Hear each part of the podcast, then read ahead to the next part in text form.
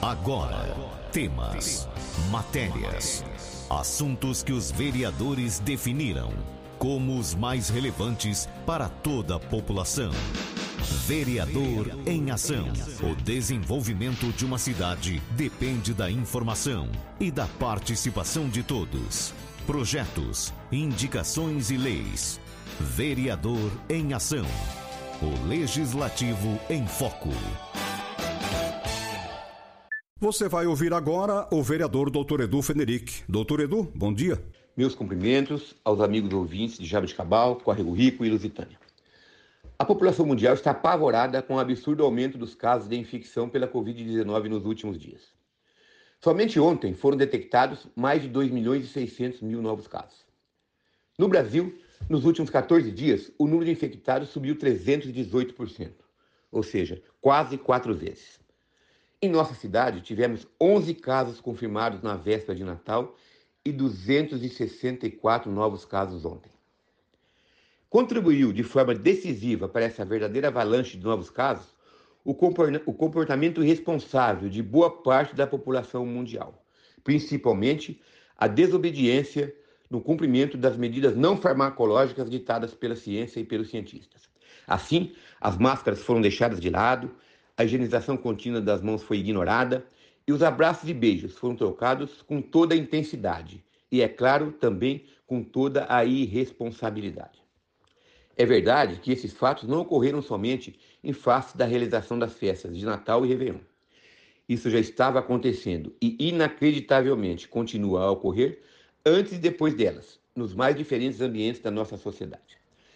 Também é verdade que as festas de final de ano tiveram maior possibilidade de provocar aglomerações e, em decorrência, maior índice de transmissão do vírus. Assim, como sempre disse, não há nenhuma novidade nem surpresa no que está ocorrendo no mundo, no que diz respeito ao assustador número de infectados pela Covid-19. Esse tristíssimo fenômeno não é mais da ciência médica, mas sim da ciência matemática, ou seja, o número de infectados será sempre diretamente proporcional ao número de aglomerados. Além disso, quanto maior a taxa de transmissão do vírus, maior será a probabilidade da aparição de novas variantes. variantes.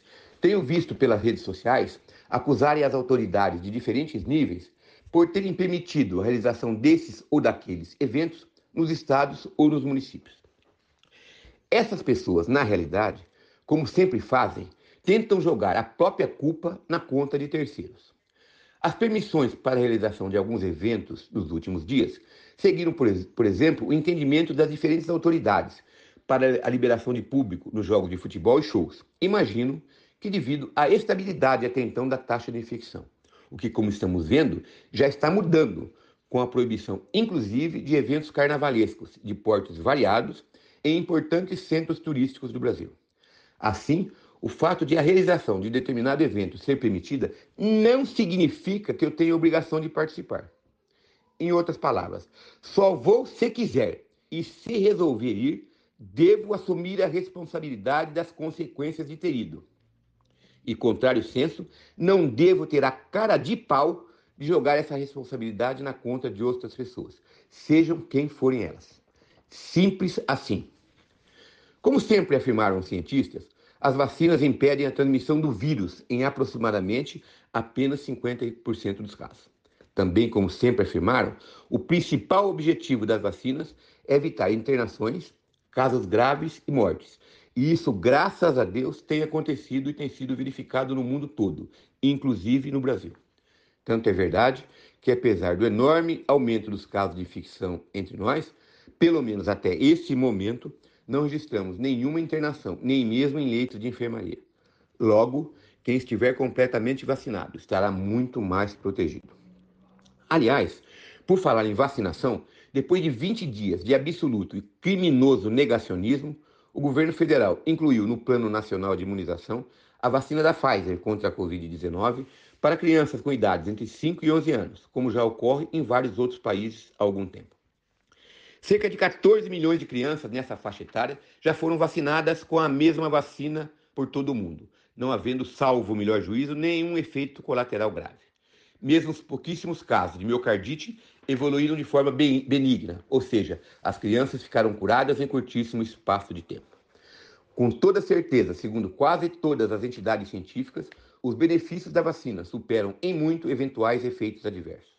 Se tivesse filhos nessa faixa etária, com toda certeza seriam vacinados. Aliás, meus três filhos estão vacinados e já próximos de tomarem a terceira dose. Claro que, sendo maior de idade, o fizeram por vontade própria, mas contaram com todo o meu apoio. Assim, recomendo a você que tem filhos com idades entre 5 e 11 anos que, obedecidas às orientações da Anvisa, leve-os para tomar as duas doses da vacina, ou então assuma o risco e, sobre, sobretudo, a responsabilidade de não fazê-lo. Peço permissão agora para dar um conselho. Se quiser ficar bem, faça sempre o contrário do sugerido pelo ministro da Doença, Marcelo Queiroga, e toda a sua trupe. Para o seu bem e de todos os seus, fique sempre bem longe dessa gente. Eles não sabem o que dizem e, sobretudo, não sabem o que fazem. Novamente, simples assim. E mais que nunca, obedeçamos às orientações da ciência, ou seja, usemos corretamente a máscara, façamos a higienização contínua das mãos e o isolamento e distanciamento social, adotemos o isolamento e distanciamento social sempre que possível. No final de 2021, o prefeito Emerson anunciou pelas redes sociais que a empresa Tonin Super Atacado adquiriu quatro terrenos em Jabuticabal e implantará em nossa cidade uma unidade, uma unidade que, segundo seu diretor, senhor Itamar, criará 150 empregos diretos, além de outros tantos indiretos. O mesmo diretor disse também que os produtos hortifrutis, hortifruti serão adquiridos diretamente dos nossos produtores, o que, se de fato ocorrer, trará enorme benefício aos integrantes desse setor produtivo. Conforme fez questão de afirmar o prefeito, isso só foi possível devido à aprovação pela Câmara Municipal de projeto de lei de autoria dele, concedendo benefícios fiscais a empresas que se instalarem em nosso município. Tive a enorme felicidade de ser o relator desse projeto e autor da emenda que incluiu a isenção do pagamento do Imposto de Transmissão de Bens Imóveis, o ITBI, no rol de benefícios concedidos.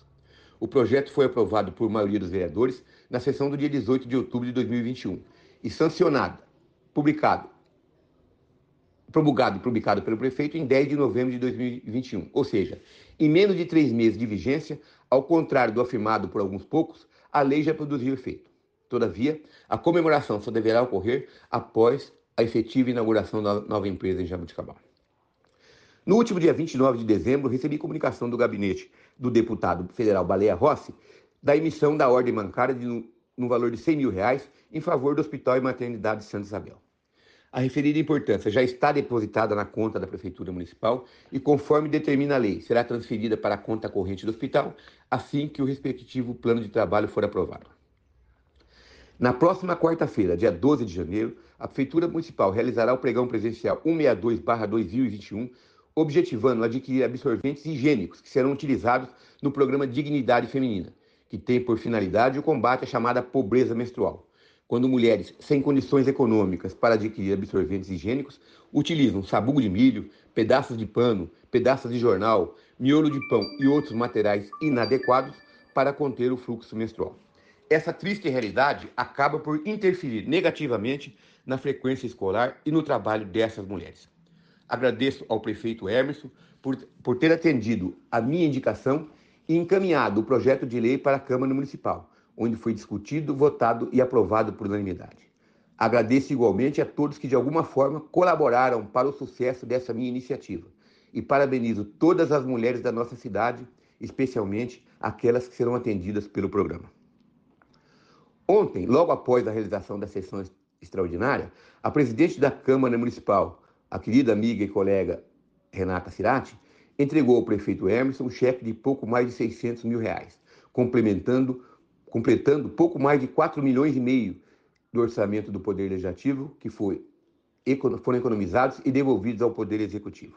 Parabéns, portanto, a todos os vereadores, especialmente à mesa diretora.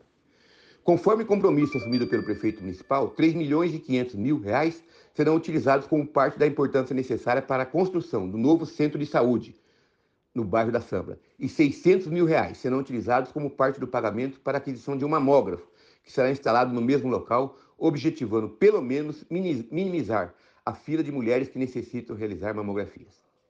Finalizando, coloco, como sempre, meu gabinete à disposição para tudo aquilo que me foi possível realizar no exercício das funções de vereador, na forma do disposto no ordenamento jurídico vigente. Meus assessores, Mário e João Luiz, João Luiz e Mário, estarão sempre à disposição no horário de atendimento do Poder Legislativo Municipal, inclusive para realizar o agendamento da vacinação contra a Covid-19, auxiliando todas as pessoas que não têm acesso próprio à internet ou que, mesmo tendo acesso à internet, têm alguma dificuldade em realizar o agendamento. Maravilhoso 2022 a todos. Obrigado pela atenção e até a próxima oportunidade, se Deus quiser. Abraço para todos. Tchau, tchau. Você ouviu o vereador Dr. Edu Federic. Fique muito bem informado dos acontecimentos do Legislativo de Jaboticabal. Vereador em Ação. De segunda a sexta, às 10 para o meio-dia.